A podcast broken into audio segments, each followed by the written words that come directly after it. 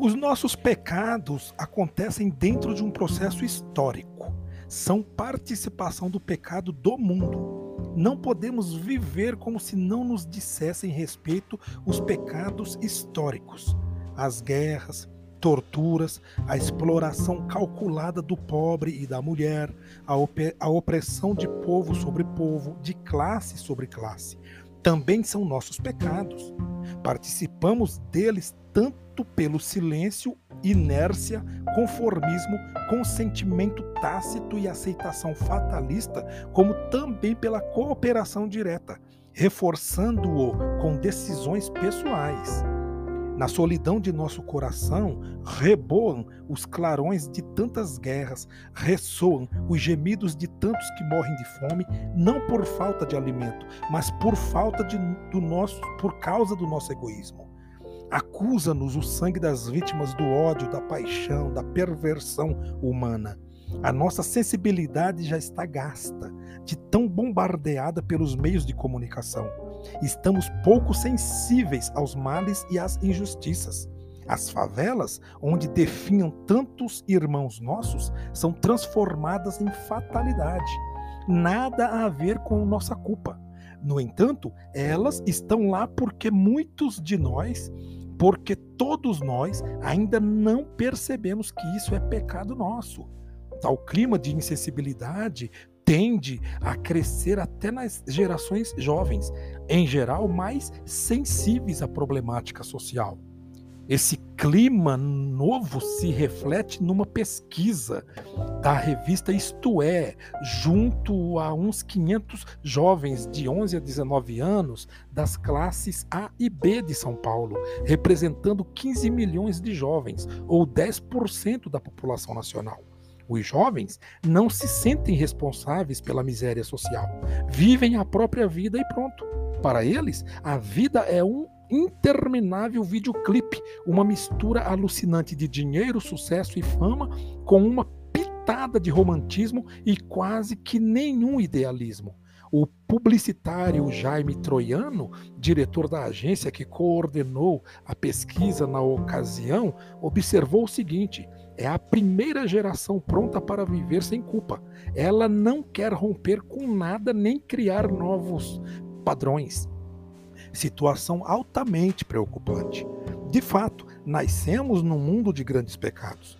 Queiramos ou não, saibamos ou não, somos copartícipes deles. A impossibilidade da superação total deles não é justificativa para nossa inocência.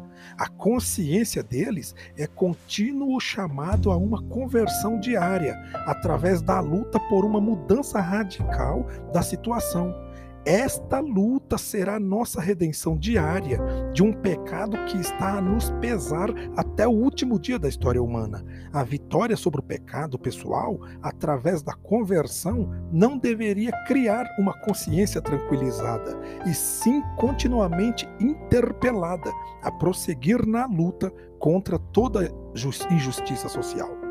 É fácil deslocar o pecado para as costas de outros, sobretudo quando ocorrem em estruturas anônimas. Eis o contrassenso. Ninguém é pecador, mas continuam as estruturas injustas. A racionalização se transforma facilmente em arma de defesa Entregamos-nos a análises eruditas, culturais e socioeconômicas e explicamos a injustiça sem que a consciência se sinta comprometida. Nenhuma análise nos dispensa de sentir-nos responsáveis e solidários com esses pecados. Hoje, torna-se ainda mais grave tal sentimento e percepção de riscos e ameaças à vida de toda a humanidade, mas cuja responsabilidade não é atribuível a ninguém em particular. Quem é culpado pelos buracos na camada de ozônio? Quem se responsabiliza pela deterioração do ar de uma grande cidade? Quem é responsável pela escassez de água potável? Quem peca contra as águas da Baía da Guanabara ou do Rio Tietê? Quem torna insuportável o ruído nas cidades modernas? Quem pode ser responsabilizado por graves danos à natureza às gerações futuras? Quem é responsável pelo tráfego infernal das cidades? Os que compram automóvel? Os que os fabricam? Os que os vendem? Todos? Custa-nos aceitar a dimensão social do pecado. Parece um artifício demagógico de prega, pregadores moralistas. Estaria por trás dessa dificuldade a tentação do maniqueísmo de transformar o mal numa realidade em si, sem autor, e assim desresponsabilizar o ser humano? É tranquilizante afirmar que as estruturas de injustiça impedem de nossas decisões, são uma fatalidade, independente de nossas decisões, são uma fatalidade imutável e tão complexa que nenhum de nós, pobres mortais, deveriam preocupar-se com elas. Ou então, buscamos sofregamente algum bode expiatório sobre o qual descarregamos toda a culpa. Não esconde esse mito uma maneira de a sociedade controlar sua violência, aliviar-se de suas culpas? Ou então pensamos que somente os iniciados na tecnocracia, os big boss do mundo dos negócios e da política, sejam os possíveis transformadores da realidade?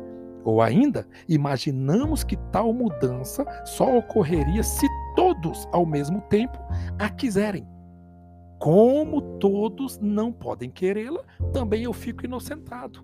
No fundo, nada muda e permanecemos indiferentes. Só que a única atitude inviável é a inocência. Os pecados sociais nos acusam, exigindo conversão radical de todos nós.